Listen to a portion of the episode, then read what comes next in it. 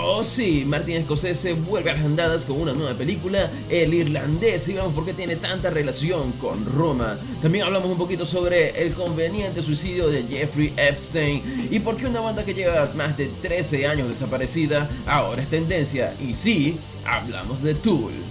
Todo esto en intenso y denso.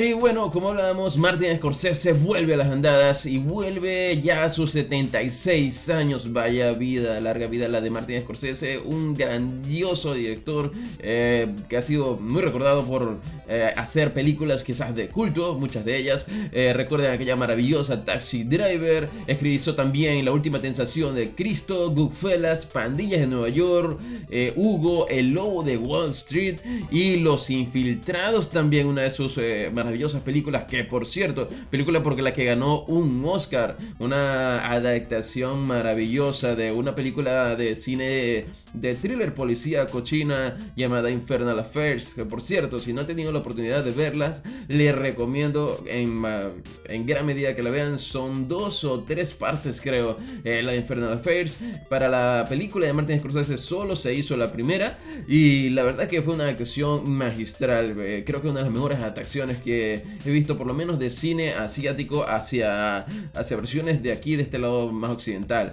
Una película que fue aclamada por mucha gente, tuvo un casting maravilloso y bueno, ahora tenemos a Martin Scorsese una vez de vuelta después de su anterior película Silencio, película que bueno, pasó un poco sin pena ni gloria, pero que estuvo algo interesante, que por cierto, en la cual aparecía eh, Adam Driver creo que se llama el, el que hace Kylo Ren en la nueva saga de en la nueva saga de Star Wars. Y bueno, eh, Martin Scorsese regresa con una película un poco un poco a ver, un poco extraña bueno, no tanto extraña, sino bastante peculiar.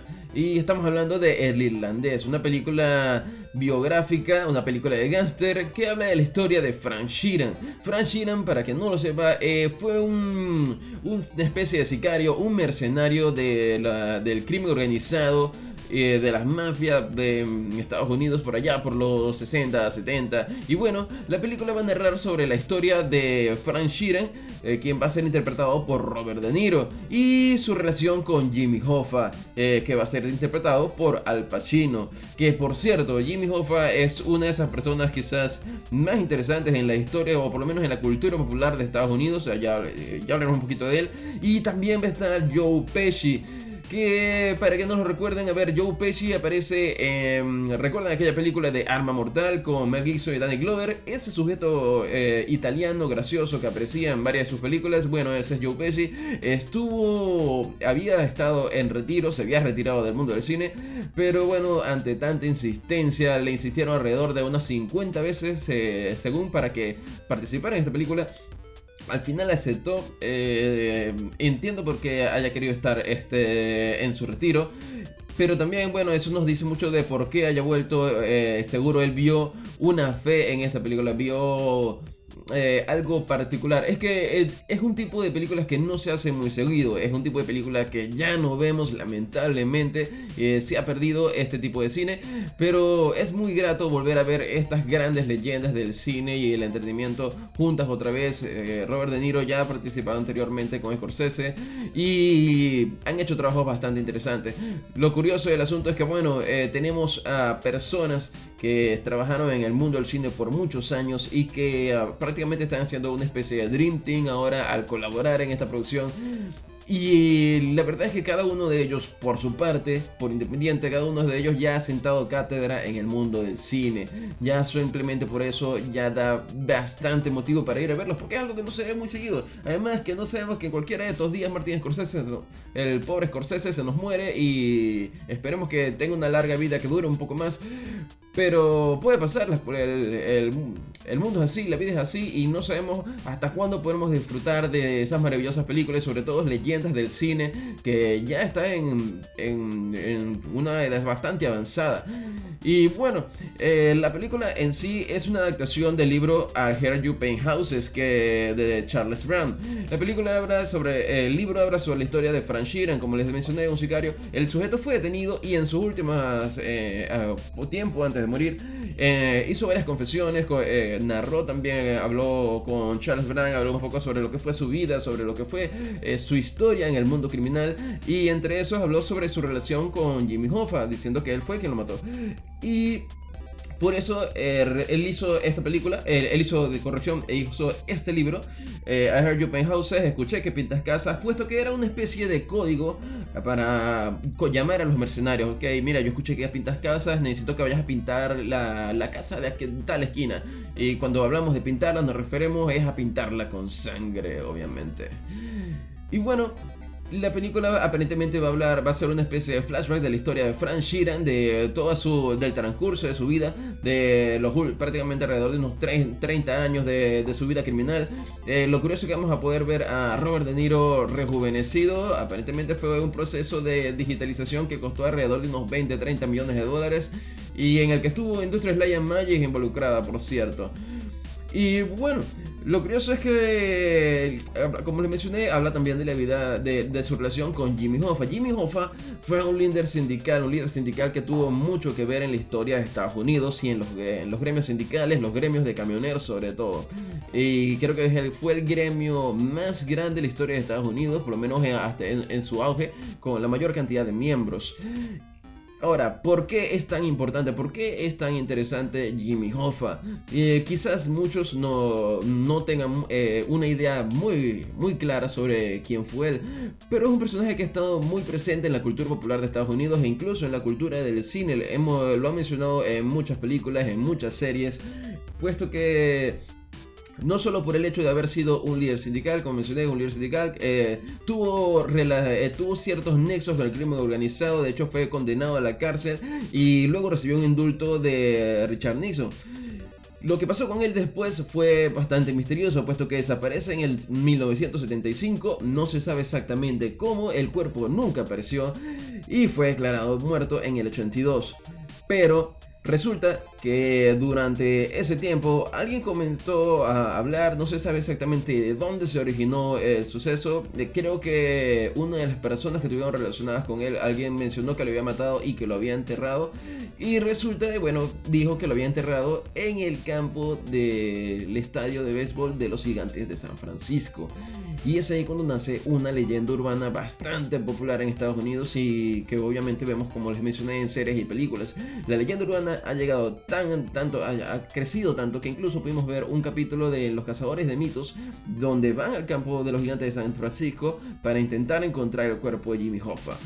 Es tanto así que incluso eh, posterior en, la demolición del estadio por allá en el 2010, cuando se hizo la demolición del estadio, se abrió una especie de investigación aprovechando la oportunidad para revisar todo el campo y revisar el terreno.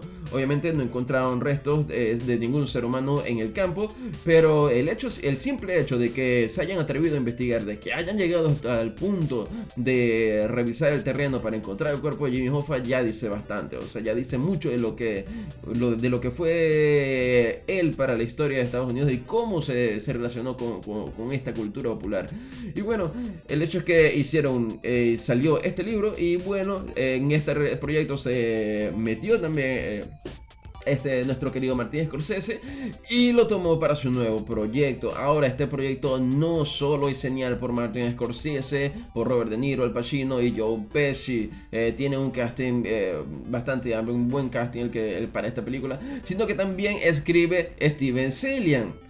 Y para quien no lo sepan, Steven Sealing es el mismo que escribió Pandilla de Nueva York, escribió La lista de Schindler, por el cual ganó un Oscar, por cierto, escribió Hannibal, escribió también En busca de Bobby Fischer, así que no es cualquier persona quien está escribiendo para esta película. Creo que escribió también Misión Imposible, la primera, eh, aunque esa, bueno, tiene sus ciertos fallitos por ahí, pero bueno, eh, fue quizás, es una de mis películas favoritas, abrió un mundo también, una franquicia, y que por cierto, Scorsese también dirigió la la película de Misión Imposible, la primera.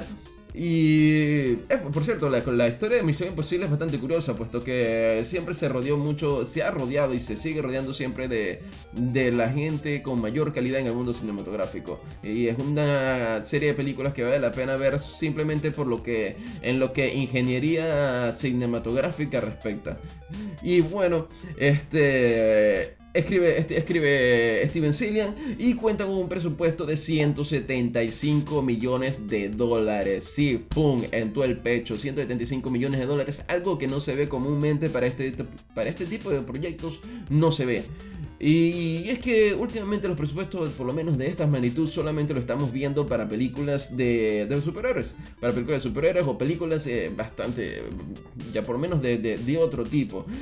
Curiosamente, es también el presupuesto en la película más cara en la carrera de Scorsese, por lo que va a ser bastante interesante ver cómo, hasta dónde llega este, este, este proceso y ver qué puede hacer Scorsese con, con, un presupuesto tan amplio. Presupuesto que sale de Netflix, Netflix está financiando esta película y esto abre, abre una puerta bastante interesante.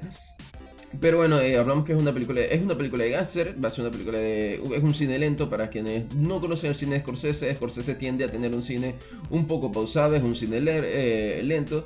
Y bueno, la fotografía es de nada más y nada menos que del mexicano Rodrigo Prieto recordado también por haber hecho la, fotografía de 8 millas. Hizo Frida Alexander también, la película de la vida de Alejandro Magno.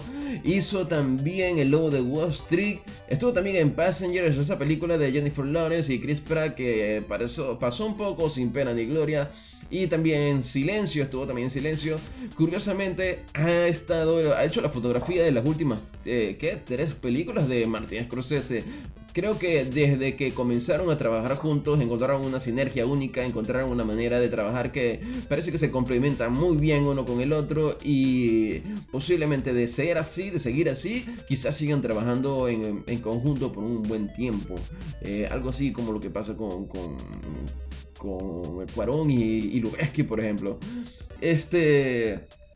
Y bueno, como les mencioné, es un presupuesto bastante amplio, un presupuesto bastante grande, un presupuesto de cine, superhéroes y...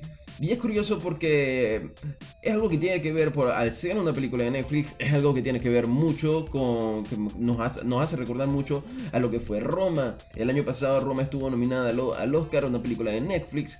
Y fue una película que indistintamente de lo que fue la película en sí, de la producción como tal, es una película que abrió una puerta una puerta bastante curiosa en el mundo del cine de la que muchos comenzaremos a hablar y vamos a tener este, de la que muchos vamos a estar muy pendientes a partir de ahora. ¿Por qué? Puesto que vimos una película que salió y financiada por una plataforma de streaming que fue nominada a los Oscars y no solo que estuvo nominada, sino que ganó varios premios. Ahora, ¿qué pasa con esto? Los Oscars tienen varios requisitos. Eh, uno de los requisitos principales, por lo menos para participar en los Oscars, o sea, si tú quieres tener una película eh, nominada, para ser nominada, uno de los requisitos es que la película debe, haber sido estrenada en, salas de cine, debe haber sido proyectada en salas de cine. Es por ello que Roma hicieron proyecciones en, México, bueno, eh, proyecciones que fueron un poco polémicas, de que si le permitían o no le permitían a Cuarón hacer proyecciones, pero eso más que polémico fue una estrategia de marketing y eso es algo de lo que quizás hablemos más adelante en otro, en otro episodio, porque porque merece su, su, mención, realmente merece, merece hablar un poco de ello. Ahora, ¿qué pasa con esto? Bueno, el caso es que eh, al, tener una película que de plataformas de streaming eh, tuvieron que hacer eh, este tipo de proyecciones, proyecciones en festivales creo que también cuentan, para que la película pudiese participar en los premios Oscar y pudiese participar en este tipo de, competiciones. Ahora, aparentemente el, irlandés también va a ser lo mismo, aparentemente van a tener proyecciones limitadas en, Estados Unidos y en, en, distintas partes del mundo. la Asociación de cine de Estados Unidos, una de las asociaciones más grandes, la de AMC, este, aceptó siempre y cuando se respeten la, la, tradición de, reproducción, tradición que de, siempre que es, o sea, permitir la reproducción siempre y cuando la película llegue a, a la televisión casera unos meses después de su, su reproducción en cine. Siempre y cuando Netflix respete eso, ellos están de acuerdo con la proyección de la película en, en pantalla grande. Y eso es bastante curioso, puesto que la pregunta es, ¿Cuánto habrá que esperar para que una película que no sea estrenada en salas de cine compita en unos premios Oscar? Porque esta película, ténganlo por seguro, indistintamente ya, aun si aún no se ha estrenado, les aseguro desde ya que va a tener varias nominaciones. Va a tener unas cuantas nominaciones. Este, y va a ser bastante curioso ver eh, cuántas de ellas ganas y cómo va a ser el proceso de, distribución de la película porque en algún punto eh, vamos a tener películas directamente de streaming por el cine, para, los premios Oscar, para premios de, este tipo. Y es que el mundo del cine está cambiando. Este, lo, lo, que está haciendo Roma, lo que hizo Roma, lo que va a hacer el irlandés y lo que van a hacer eh, las futuras películas, puesto que estamos viendo plataformas de streaming que están apostando fuerte, que están apostando muy duro a las al, cine y están apostando con películas cada vez más costosas. Incluso vemos películas, eh, por ejemplo, volviendo al caso de Roma, Roma tuvo un presupuesto de 15 millones de dólares, mismo presupuesto que tuvo otra nominada que fue La Favorita. Pero La Favorita fue una película para cine. La película de Blacksman, de Infiltrado en el KKK de Spike Lee, tuvo un presupuesto, creo, no recuerdo bien, de 20 millones de dólares. Y y lo cual no es, una, no es, tanta diferencia. Así que estamos viendo películas financiadas para plataformas de streaming con un presupuesto que está a la par de, de películas que son para cine. Así que Posiblemente más adelante vamos a tener eh, más, más películas, por lo menos para, para, para, plataformas de streaming con un presupuesto con presupuestos altos y con niveles de producción, con calidad de producción bastante alta, por lo cual merecen nominaciones y merecen ganar premios. Pero entonces llegan los requisitos, llegan las reglas y las normas de los premios Oscar. ¿Hasta qué punto se van a soportar? Sobre todo en una en un mundo que está bastante cambiante. Muchos dicen que el cine está muriendo. Eh, yo no creo que está muriendo. Creo que sencillamente se está transformando. Y es que simplemente basta con ver los números de Avengers Games y las películas de superhéroes, cuánto facturan y cómo han cambiado por lo menos la percepción del cine actual. Y eso no quiere eh, eso no muestra que está muriendo. Sin embargo, la variedad de cine creo que se está decayendo bastante. Hay cosas que ya no salen tanto. Eh, creo que eh, se, se, está moldeando mucho eh, la, manera en la que percibimos el cine. Y es que estamos, creo que, viviendo un punto de inflexión. Y va a ser bastante interesante ver qué pasa con este tipo de películas y cómo van a influir en lo que va a ser el cine de aquí más adelante. Porque créanme que de aquí lo que pasa ahorita en el mundo del cine y lo que pase en las películas para las plataformas de streaming van a a definir ahorita lo que van a ser las reglas del juego de aquí a unos 10, 15, 20 años y quizás mucho más. Esto quizá la gente, muchos no se han percibido, pero Roma y su historia de una manera que un poco se vio, otra, eh, de hecho en, eso, en los Oscars pasados pasaron varias cosas interesantes que están mostrando mucho cómo está cambiando la industria. Y creo que merece de hecho, creo que merece un análisis un poco más intenso y denso, pero eso lo haremos más adelante quizás. Si ustedes así lo desean, obviamente. Y bueno, eh, el caso es que la película se va a estrenar pronto, se viene por ahí. Ya tuvimos un primer trailer, eh, trailer del cual no se muestra mucho, no vemos mucho de lo que trata, pero bueno, como les mencioné, de la película va a ir de eso, flashback de, eh, sorry, flashback de Frank Sheeran, de su, su vida y su relación con la con este personaje de Jimmy Hoffa y cómo, cómo fue su relación con el crimen organizado. Películas de gangster que ya no se ven como, ya hoy en día no se ven tanto. Y bueno, esperemos que le vaya muy bien a, nuestro querido Scorsese y que tenga una larga vida y que podamos seguir viendo más de sus proyectos. Eh, algunas películas para, para irse preparando, por si no las han visto, bueno, la inolvidable El Padrino, si no han tenido la oportunidad, échenle ojo. Eh, también les recomiendo una película que me encanta muchísimo, la película de Los Intocables de Elliot Ness. Es una película que les va a gustar muchísimo, por lo menos para, para ir entrando en calor. Eh, también les recomiendo ver, como les mencioné, la de Infernal Affairs, la versión asiática, la versión china de, de Los Infiltrados, la versión original. Eh, es bastante... Eh, la diferencia principalmente va a estar en la fotografía, como les mencioné, el Martin Scorsese tiene un cine muy limpio, un cine muy pulido eh, y es una de las cosas que me llaman la atención, incluso, incluso lo feo se ve bonito, por así decirlo. En cambio el cine chino, el cine asiático es un poquito más crudo y eso es una de las cosas que más me gustan de hecho de, de este tipo de cine. Échenle un ojo, les va a gustar, sé que les va a encantar. Y Por otra parte, cambiando de tema, el mundo se está volviendo cada vez más loco, eso nadie tiene la menor duda. Y es que ha fallecido Jeffrey Epstein de una manera bastante conveniente y bastante... A ver... Comencemos primero. ¿Quién demonios es Jeffrey Epstein? Se estarán preguntando más de uno de ustedes y lo entiendo. Yo de hecho no sabía quién, quién era hasta no hace mucho. Bueno, realmente hasta hace un tiempo, no tanto, pero sí un tiempito. Y es que Jeffrey Epstein, a ver, para resumir, es un multimillonario estadounidense, eh, fue acusado de varios casos de por varios delitos sexuales y tuvo ciertos problemas con la justicia fue apresado, el sujeto estuvo, cumplió una condena con muchísimos privilegios, por cierto, y obviamente teniendo fallos siempre bastante favorables, cosas que pasan con personas que tienen muchísimo dinero, lamentablemente. Así está pasando el mundo, eso es lo que está pasando. Eh, las leyes no le aplican igual para ellos que para las víctimas. Y bueno, el sujeto era una especie de proxeneta, un procurador de esclavos sexuales para clientes bastante selectos. Y cuando hablamos de clientes selectos nos referimos a clientes muy importantes. Y estamos hablando de círculos políticos, círculos en Wall Street.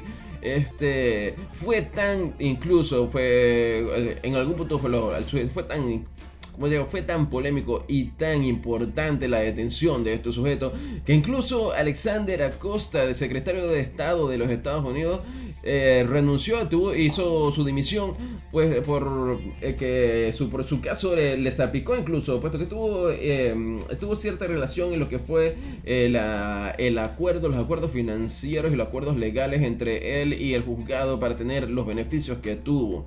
Y es un, es un sujeto que tenía una isla, una isla por allá en las Islas Vírgenes, la isla St. James, Little St. James, creo que se llama, sí, Little St. James.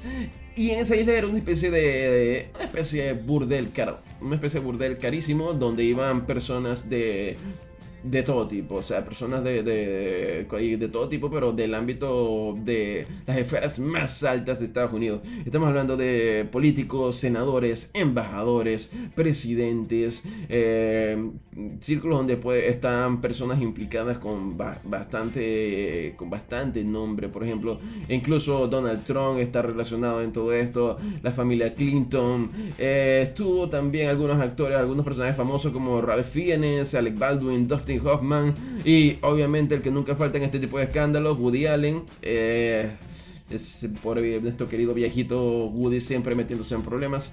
Pero bueno, el caso es que el sujeto tenía una isla que era una que algunos llamaban la isla de la orgía, la isla del pecado, la isla de la pedofilia, como sea, porque el sujeto procuraba chicas de todas las edades y eso incluye también chicas bastante jóvenes. De hecho, eh, su condena fue por, eh, él tenía una red de prostitución de, de, jóvenes menores de, de entre 14 y 16 años y eh, comenzaron a, algunos comenzaron a acusarlo, se comenzó a abrir el proceso, el sujeto fue puesto en condena y bueno, el sujeto estaba preso y estaba esperando juicio.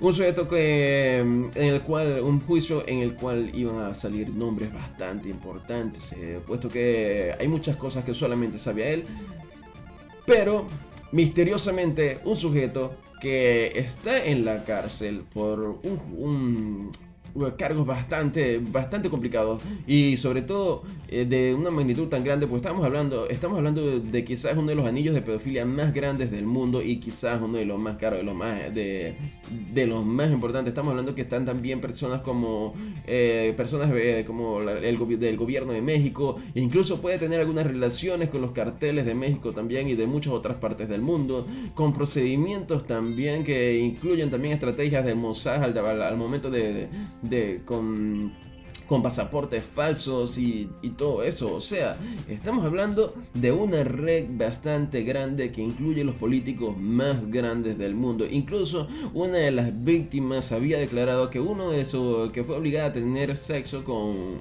con el hijo de la reina Isabel, y no solo él, sino con gran, que, quien también habían solicitado su servicio, y también con parte del círculo de, de, de, la reina y muchos otros senadores, embajadores, enviados, eh, enviados por la paz, enviados por lo que sea, que siempre van en, esas...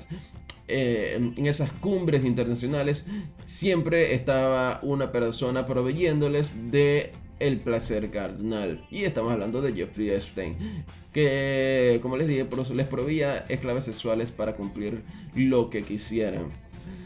Y bueno, tenía, el sujeto tenía una isla en la isla Virgen, se compró una isla para hacer lo que les diera la gana sin, obviamente sin, sin eh, pagar ninguna eso de, por las leyes que pues, no tenía que, no tenía, hacía lo que le daba la gana.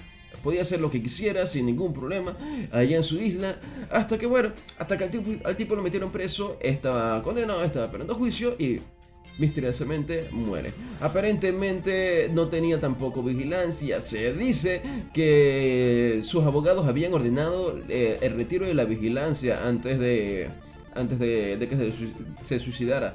Antes de que lo suicidaran, mejor dicho. Y es bastante curioso. De hecho, el, anuncio del suicidio fue eh, puesto, la, gente se enteró eh, tiempo, un poquito después de que se, los, se enteraron los internautas, puesto que la, la, la noticia salió primero en 4chan para aquellos que no lo sepan, 4chan es una página donde las personas se comunican eh, colocando mensajes de cualquier tipo, abren foros, posts, ah, hablan de cualquier cosa y vienen dejando informaciones de maneras anónimas. De hecho, se, algunos grupos extremistas usan este tipo de este método para, para comunicarse. Dejen de estarse pensando tonterías que si la deep web y todo eso, no, ya no hace falta. Solamente hablan el código en la red superficial y listo, por ahí hablan. Y ya estaba por ahí se enteraron incluso unos 40 minutos antes de, la muerte y posterior fue el anuncio. No se sabe quién dijo el anuncio, pero bueno, el caso es que lo hicieron y nada se supo. No, nadie sabe nada, nadie sabe cómo, cómo se suicidó en una celda de máxima seguridad. Un sujeto que estaba esperando juicio por un por una pena tan grande y aquí es donde las conspiraciones comienzan a salir hasta por debajo de las piedras. Y es que realmente el suicidarse antes de, de, su juicio le trae bastante beneficios, incluso pues, le pudieron haber, lo pudieron haber amenazado de alguna manera para que él mismo lo hiciera y decirle que mira, suicídate y eso le mantiene, podría mantener sus privilegios legales, podría mantener sus propiedades, su terreno, su, por mantener su, algunas de sus posesiones o por lo menos las que están, las que eh, están a nombres de otras personas sin que a ser intervenidas. Y la verdad va a ser bastante, bastante complejo. No creo que ese caso se resuelva de una manera favorable para las víctimas. No creo que lleguen a tener eh, un final feliz. Posiblemente culpen algún chivo expiatorio, pero hasta ahí. Eh, estamos hablando de, de, un círculo que incluye lo, el, lo más alto del poder de, de Estados Unidos y, de todo el mundo realmente. Y, está, y es bastante difícil que, que todo esto salga a la luz. Triste y lamentable, es eh, muy mal por las víctimas que estaban esperando, esperaban un poco de justicia, eh, estaban esperando juicio, pero lamentablemente las cosas no han salido bien para ellos y bueno, lamentablemente esto fue lo que pasó. Y tocará esperar a ver cómo se resuelve este caso, que está bastante turbio. Y bueno, vamos a ver qué, qué onda. Pero vamos a alegrarnos un poco, que tal que mejor si hablamos de algo un poquito más alegre. Y es que este programa está saliendo bastante oscuro. La verdad, bueno, sí, eh, para hacer el primer programa creo que este ha sido un poquito oscuro. Así que vamos a darle un poquito de luz. Y vamos a darle un poquito de luz con una banda aún más oscura. Oh, rayos. Y sí, sigamos con un poco de oscuridad. Si ya estamos hablando de Gangster y de la muerte de Jimmy Hoffa y de, de, cómo suicidan a proxenetas internacionales, ¿por qué no hablar un poco también de música oscura? Y qué mejor que de una banda que está volviendo de las cenizas. Y estamos hablando de Tool, quienes están rompiendo récords con su regreso. Oh, sí. Y si por casualidad vives en una piña debajo del mar y no sabes quién demonios es Tool, pues Tool es una banda de metal progresivo combinado con art rock que hace una especie de sinergia bastante interesante entre el aspecto visual y musical de una manera bastante transgresora. Y la verdad que es una especie de banda o de músicos para músicos. Creo que todos los músicos sienten una especie de, de, seguimiento o devoción hacia Tool como no sucede eh, en otras bandas. Por ejemplo, tenemos bandas que tienen mucho público, pero que no son tan fieles. Por ejemplo, el caso de Metallica o muchas otras bandas más que tienen sus seguidores que los escuchan, pero hasta ahí. Pero en cambio, el caso de Tool quizás no tengan tantos seguidores como otras bandas un poco más mainstream, pero los que tienen son fieles a morir. Y eso se demuestra nada más con el hecho de que sigan ahí esperando por la banda, aún ya 13 años desde su último disco, esperando, esperando nuevo material y ahí, eh, ahí de, de frente, fieles a la banda.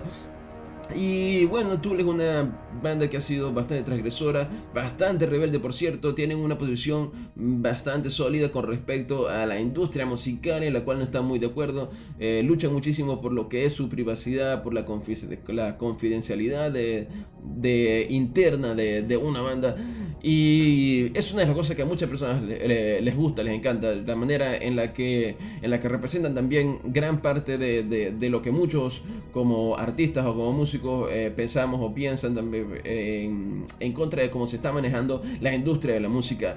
Y bueno, nuestros queridos rebeldes vuelven otra vez al ruedo, vuelven después de tanto tiempo, de tantos años con nuevo material. Y aquí vamos a hacer un pequeño paréntesis. ¿Por qué? Tool eh, lanzó un disco, eh, su último disco 10,000 Days, y a partir de ahí vino la hecatombe, vino, vinieron los problemas uno tras otros para Tool. Quizás eh, muchos no, no sepamos qué fue lo que pasó, por qué pasaron tantos años entre un disco y el otro, por qué tuvimos que esperar 13 años, 13 años para poder ver un nuevo material de la banda, para poder escuchar algo nuevo. Y es que no ha sido fácil para ellos, realmente no lo ha sido puesto que han tenido, tuvieron un problema con aseguradoras, eh, alguien los demandó, eh, para, resumir el asunto, alguien los demandó por el aspecto, por una parte artística y visual de, sus discos y de la banda. Y como mencioné, al ser una sinergia tan grande es algo que, que importa muchísimo. El caso es que ellos habían, tenían una aseguradora para para enfrentarse a ese tipo de casos, pero todo se complicó y terminó siendo una batalla legal gigante entre aseguradoras y batallando contra, contra ellos, contra la banda.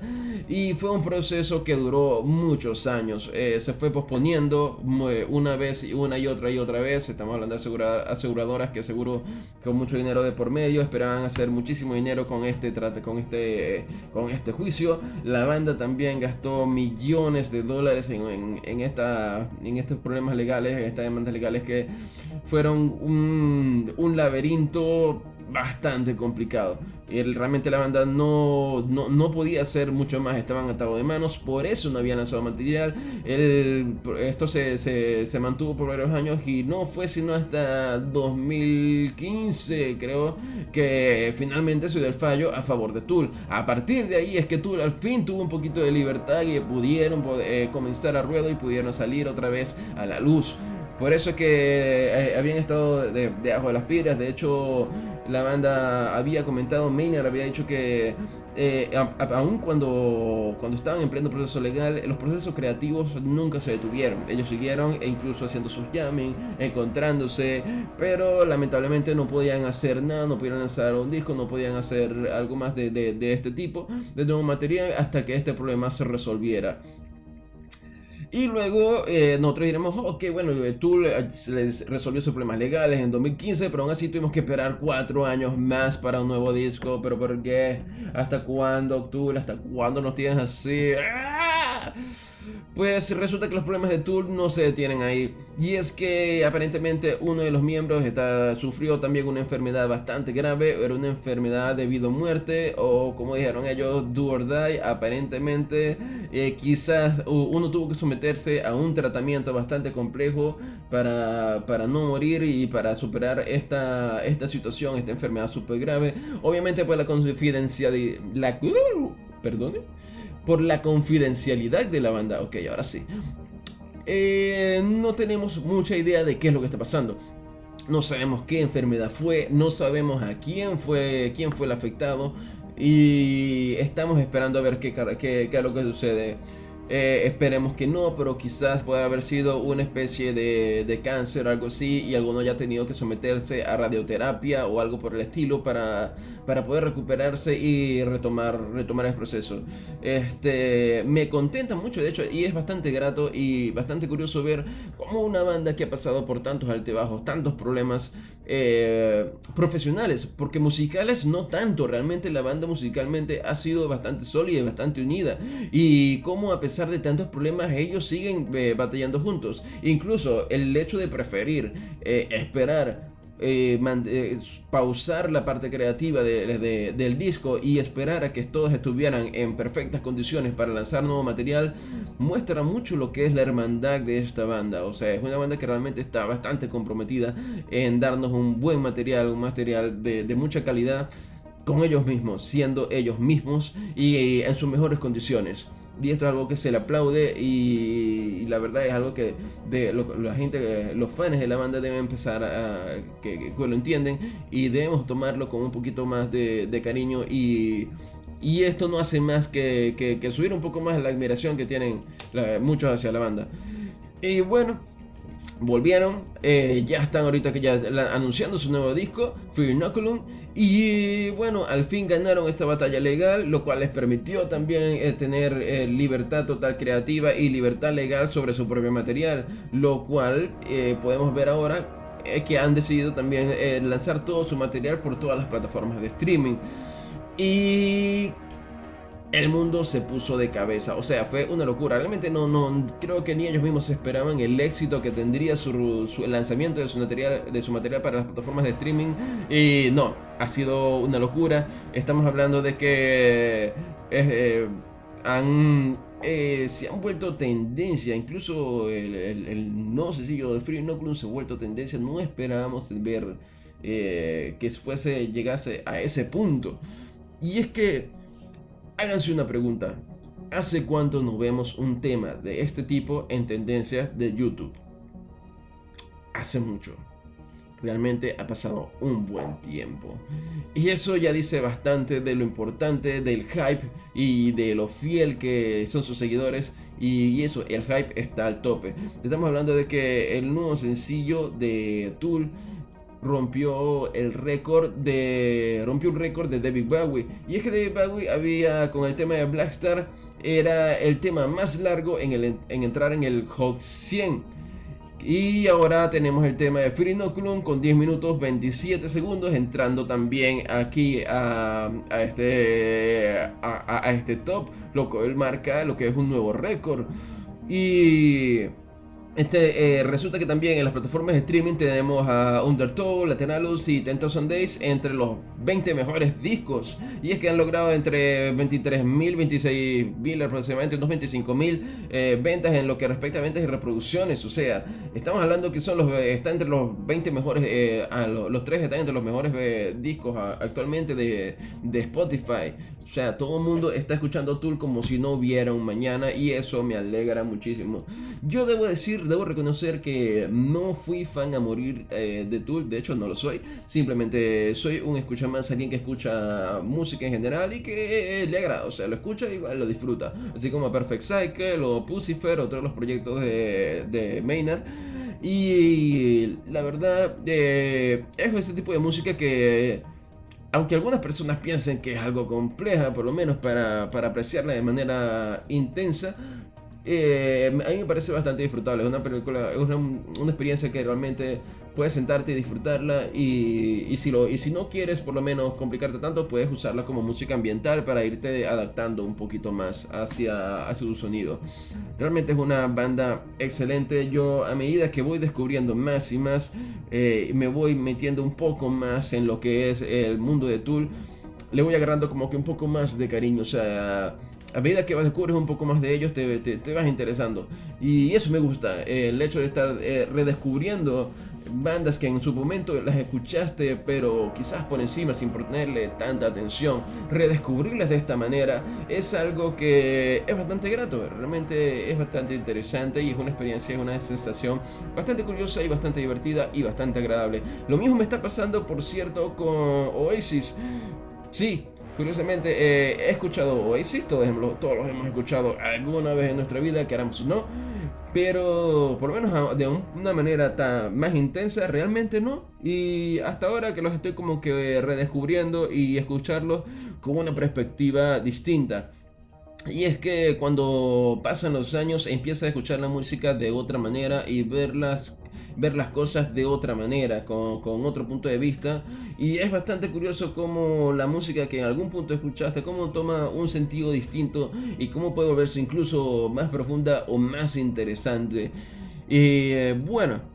Eh, eso era todo por hoy. Realmente, este primer programa, primer podcast que quería hacer. Eh, estaré por acá continuamente. No sé qué tan seguido vamos a estar por acá. Espero que quizás una vez por semana, dos por semana. No lo sé. Eso lo iré viendo en la medida de que, de, que quiera comentar cosas curiosas con ustedes. Este programa está comenzando y espero que dure muchísimo. Y bueno, aquí voy a estar para todos ustedes hablando de cualquier cosa curiosa que vaya viendo en el mundo del arte y el entretenimiento. Y por qué no cosas un poquito fuera de él también. Nada más. Eh, me, gustó estar aquí hablando con ustedes intenso y denso sobre unos cuantos temitas y bueno, comentando un par de cositas. Eso es todo por ahora. Muchas gracias por haberme escuchado hasta este momento y tomarte el tiempo para escucharme. Y nada más. Por decir mal, pero se cuidan bien. Y chao.